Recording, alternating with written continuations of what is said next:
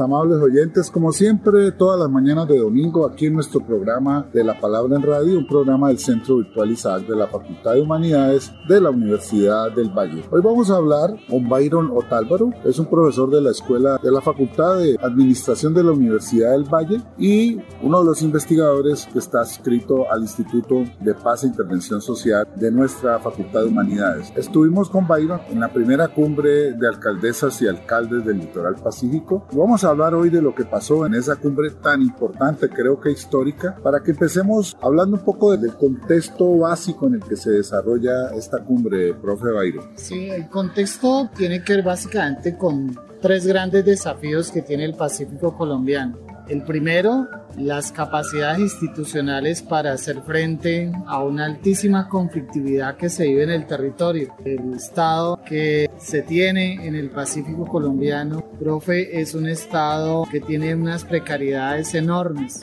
Es un Estado que no ha logrado garantizarle los derechos fundamentales a la ciudadanía en cosas muy básicas como el servicio de agua, el servicio de alcantarillado, la energía. Digamos, ahí no hay una presencia robusta no hay un contrato social para la población de una diversidad de actores del conflicto armado que hacen que este territorio sea un territorio del acaparamiento, de la explotación, sea un territorio de una altísima conflictividad por las riquezas mismas de la biodiversidad presente. Y el tercer elemento tiene que ver con la capacidad de interlocución, de agencia, digamos, de diálogo que existe entre las organizaciones sociales, las comunidades, para construir o para cuidar lo que se llama ahora la vida, el territorio y las comunidades, las organizaciones. En este momento por el asesinato de líderes sociales, una preocupación enorme por el tema de los confinamientos a los cuales son sometidos las comunidades étnicas negras e indígenas en este territorio. También una preocupación enorme por el, digamos, la posibilidad o la capacidad que tienen las organizaciones sociales para liderar procesos ahí de restablecimiento de derechos, para liderar procesos de desarrollo económico local. Bueno, toda una serie de conflictos que se viven ahí en estos territorios.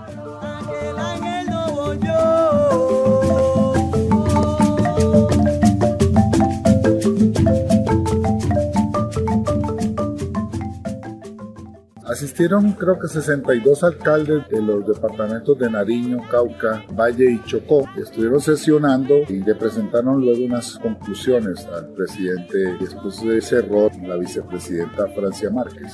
Petro recogió mucho de esto. Quiero que nos cuentes cómo fue la metodología de trabajo, cómo se operó en algo en que ustedes, académicos de la Universidad del Valle, junto con expertos de la alcaldía, hicieron esta secretaría, estas relatorías. Sí, nosotros trabajamos previamente alrededor de dos meses en la preparación del evento entre diversos académicos e intelectuales de aquí de la región, profesores y profesoras de universidades públicas, de universidades privadas que trabajan los temas del desarrollo de la región Pacífico, universidades como la Universidad del Pacífico, la Universidad del Valle, la Universidad Autónoma, la Universidad Tecnológica del Chocó, algunos investigadores también que de la Universidad Andina Simón Bolívar, de la cual pues algunos profesores hacen parte, de la Universidad Nacional. Entre con ellos durante dos meses preparamos un evento de dos días. El evento básicamente era, digamos, trabajar sobre una serie de ejes críticos para el Pacífico colombiano. El primer día era un diálogo con la cooperación internacional. Sabemos de los aportes que ha hecho la cooperación internacional a la región pacífica, pero también las deudas y los saldos pendientes que tiene la cooperación internacional con la región. En ese primer día también se hizo una discusión sobre el Plan Nacional de Desarrollo y las visiones que los alcaldes y alcaldesas podrían tener sobre la visión de ese plan de desarrollo que ahora se va a construir, que arrancó ya desde el 7 de agosto hasta el 7 de febrero del 2023. Y ahí lo que nos propusimos fue hacer un evento en donde lograran converger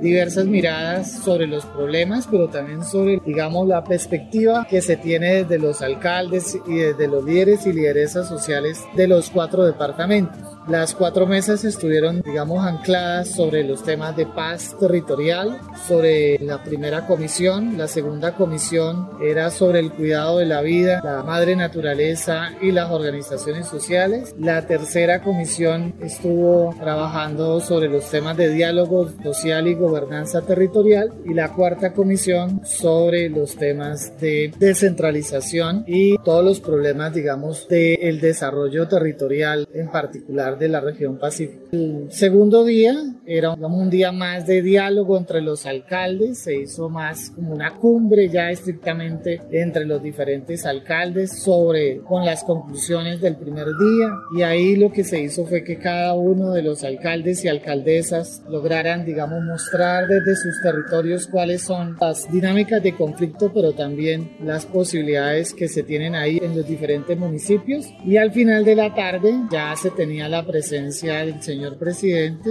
Gustavo Petro, se hizo un pronunciamiento de la cumbre que se le entregó a él y se plantearon toda una serie de nuevos desarrollos al Pacífico. Yo creo que lo que queda para la ciudad de Cali es la posibilidad de que Cali se constituya en un eje articulador de muy diversas visiones de lo que sucede en el Pacífico, sabiendo y reconociendo que el Pacífico pues no es uno solo, que tiene muchos problemas en sí. La idea de región es una región mucho más construida, digamos, desde el centro del país, en planeación nacional, no tanto en lo que vive el territorio, porque, digamos, el Pacífico son muy diversos pacíficos. El Pacífico Sur, que es la frontera entre Colombia y Ecuador, y ahí hay una conflictividad y, digamos, unos desarrollos. Está el litoral del Pacífico y ahí hay muchas fuerzas que están diciendo la posibilidad de construir un nuevo departamento. Eso es algo que se planteó y que en algunos alcaldes y alcaldesas hay convergencia, pero en otros no funciona tanto. Está el Pacífico Norte, que es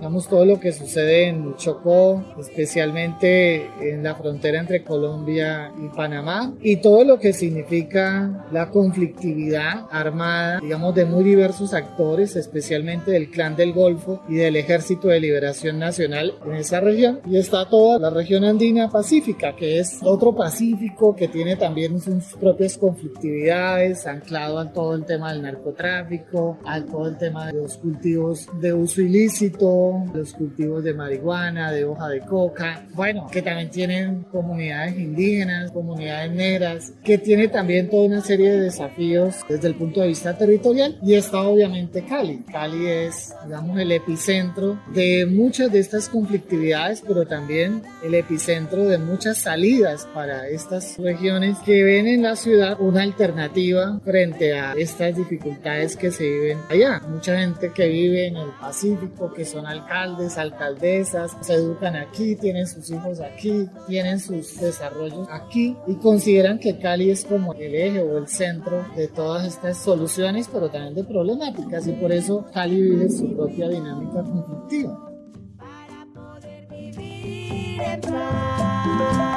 Recuperemos el Pacífico,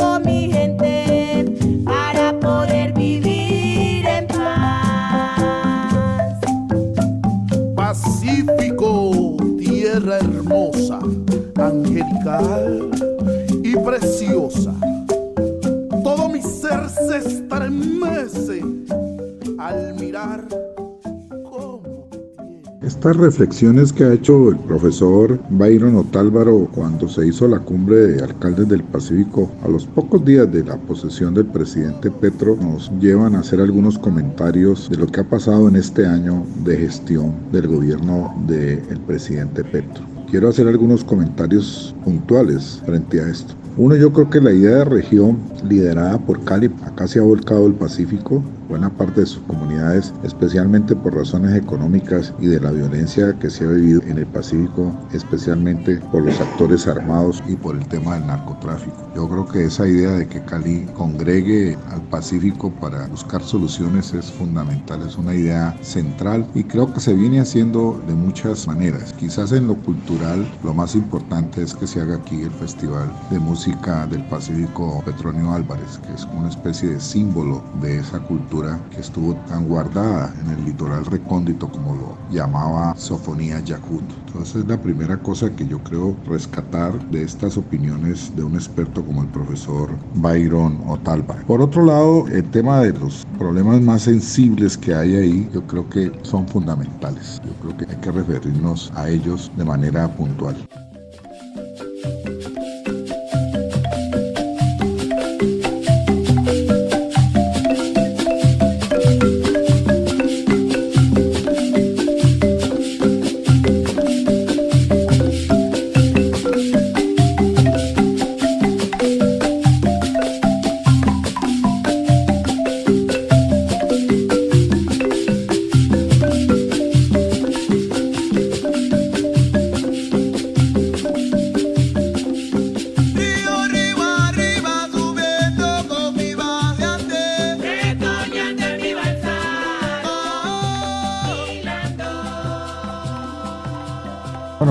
Problemas que he dicho que hay que referirse de manera puntual en el Pacífico tienen que ver con agua, alcantarillado, energía, por supuesto los grandes problemas que tenemos en educación, en salud, en vías y en un problema capital que tienen estas comunidades que es la seguridad por todo lo que las atraviesa del conflicto armado en el país, del narcotráfico, de todas las disidencias que no han querido entrar en el proceso de lo que hoy llama la paz total el presidente Gustavo Petro. Yo creo que en educación hay que hacer muchísimos esfuerzos para que los niños y los jóvenes puedan tener en sus propias regiones alternativas, porque para poder estudiar les toca salir a las capitales. Lo de salud es grave, empezando por Buenaventura que no tiene un buen hospital y de ahí para abajo hay muchas dificultades. Las enfermedades que necesitan tratamientos especiales tienen que salir de esas comunidades muchas veces a dos días de camino por lancha carísimo, de manera que hay muchas dificultades para atender los casos más graves de salud y por supuesto todo lo que tiene que ver con la parte preventiva en la salud.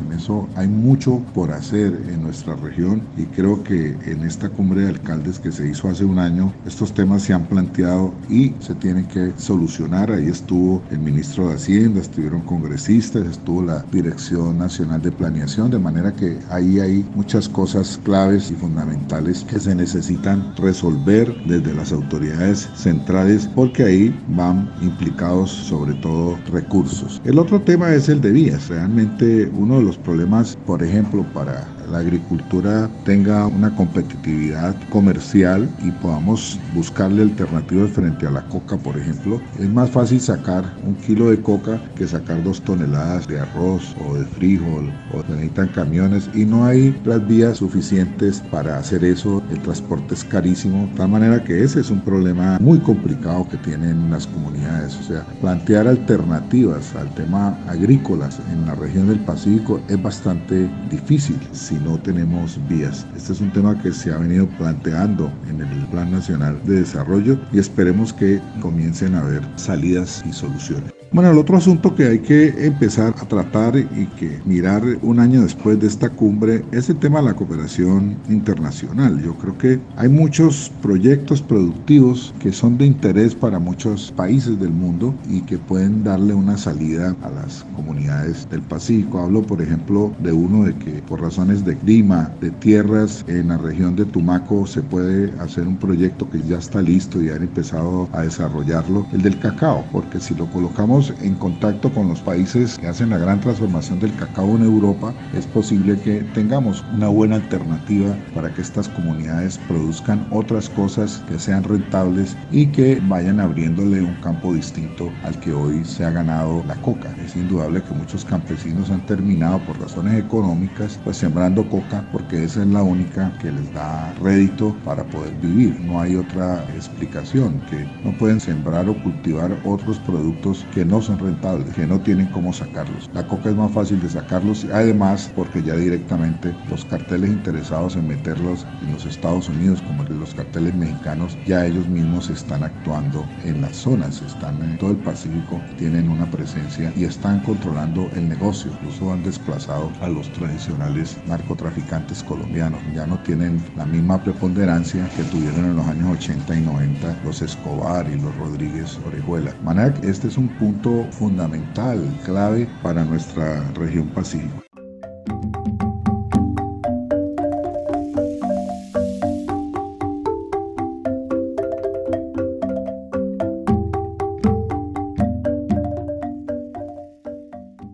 Bueno, quiero hacer el último comentario alrededor de lo que dice el profesor Byron Otálvora, que es con relación a la cultura. Yo creo que la cultura se vuelve un elemento fundamental para el progreso de una región. Yo creo que el turismo, tener mejores condiciones, tener mejores vías, tener seguridad, si nosotros cambiamos el panorama, el Pacífico tiene unas enormes posibilidades de atraer turismo. Por ejemplo, ver las ballenas en una época, en el caso de Buenaventura y de ahí para abajo, se ha vuelto un atractivo. El buceo, por ejemplo, y obviamente muchos atractivos que tenemos en el Pacífico. A esto hay que prestarle mucha atención porque mejorando todos los temas que hemos señalado anteriormente es completamente posible, viable que el Pacífico con toda la belleza natural, con la calidez de su gente, con la variedad de sus comidas que son quizás uno de sus grandes riquezas, de su gran patrimonio, es la gastronomía del Pacífico. Esto podría tener un gran atractivo internacional, pero para eso se necesita mucha seguridad, se necesitan vías, se necesitan muchas comunidades y ya empiezan a verlas, ya empiezan a existir en distintas partes del Pacífico buenos atractivos turísticos para ir y conocer y disfrutar de la belleza natural, de sus playas y de sus ríos. De manera que eso es muy importante, además de publicar sus libros, sus tradiciones, su música, que es indudablemente una de las más ricas expresiones culturales en todas sus manifestaciones que tiene este país. La riqueza del Pacífico que apenas ahora está empezando a salir y está empezando a ser conocida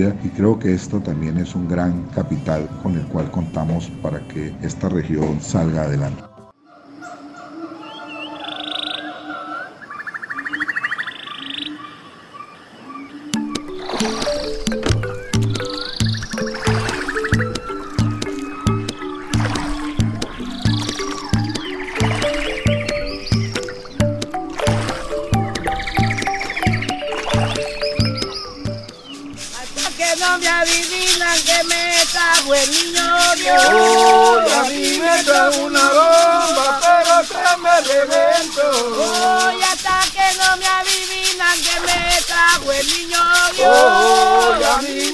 Una bomba, pero se me reventó. Oh, ya está que no me adivinan que me trago el niño Dios. Oh, a mí me trago una bomba, pero se me reventó. pero se me reventó. Pero se me reventó.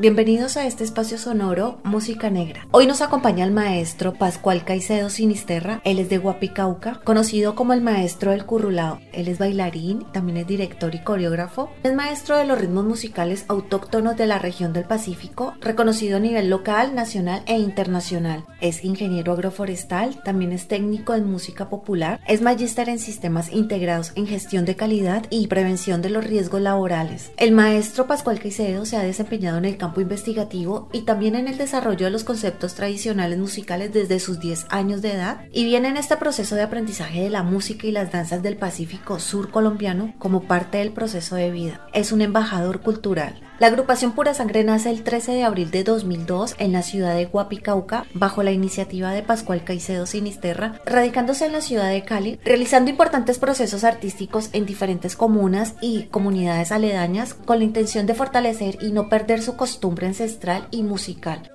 Como Samuelito, bailaba bien la mazurca,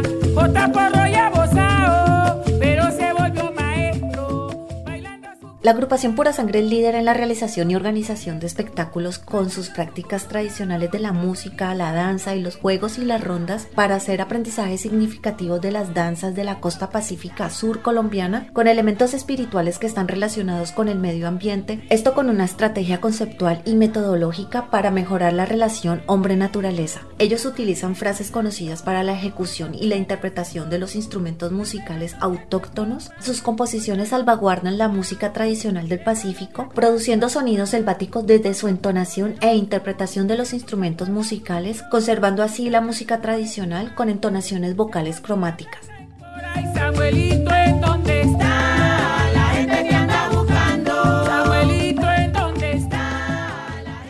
Maestro Pascual Caicedo, es un gusto compartir este espacio musical con usted. Un saludo muy especial a todos los oyentes que nos acompañan esta hora en Univalle Estero.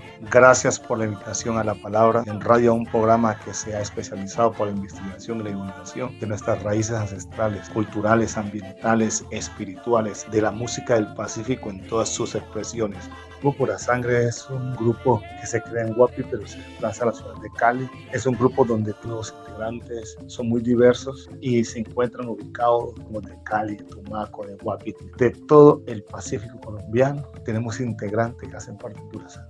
Es un grupo que lleva la música en las venas, en las raíces, es un grupo que ama lo que hace y por esa razón de ser parte del grupo nos unimos y le hacemos un homenaje a mi hermano Samuel Caicedo. La canción es una reflexión sobre el conflicto armado y los riesgos que corren los actores culturales y todas las personas que estamos en el universo de la vida. Entonces nosotros le creamos una canción a nuestro hermano Samuel Caicedo. Esta canción que ustedes están escuchando es un homenaje al maestro Samuel Caicedo, a mi hermano.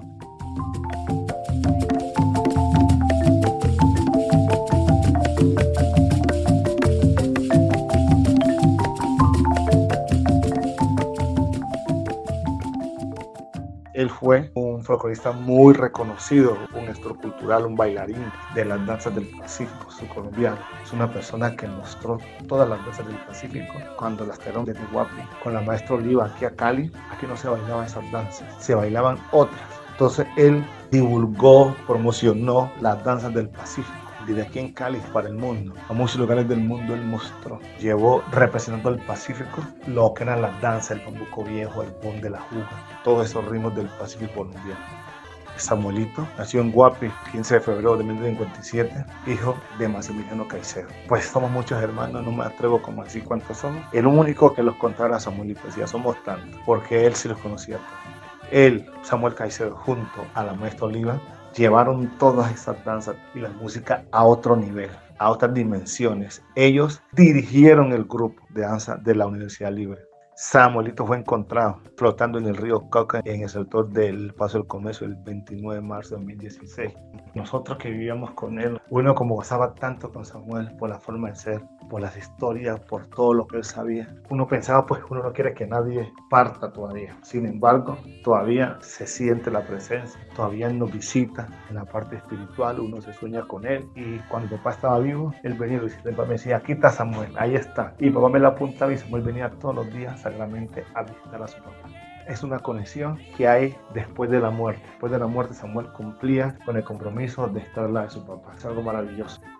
Y los invito a que escuchen y sigan el grupo Pura Sangre en todas las plataformas virtuales, también en vivo. Cuando tengamos un evento, chévere que nos acompañen. Que escuchen el grupo Pura Sangre. Este es a ritmo de juga. Espero que les guste, que se la gocen. Hoy los acompaña con la canción Homenaje a Samuelito,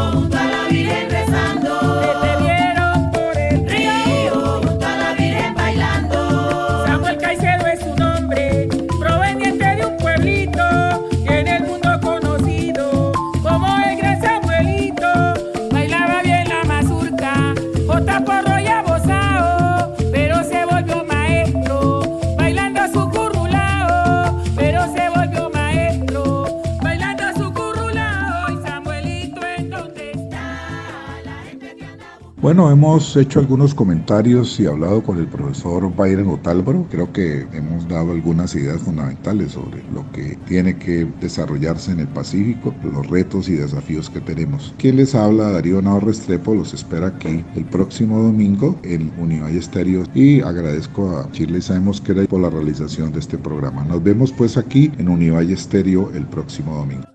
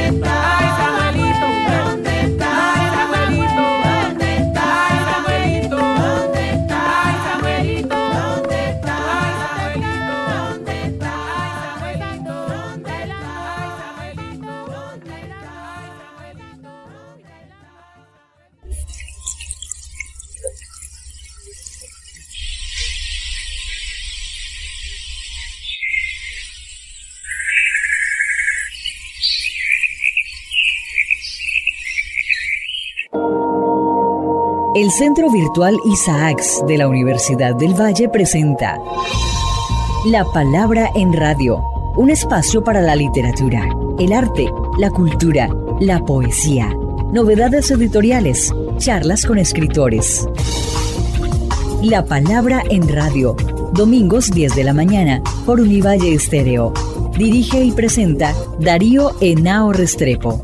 La Palabra en Radio.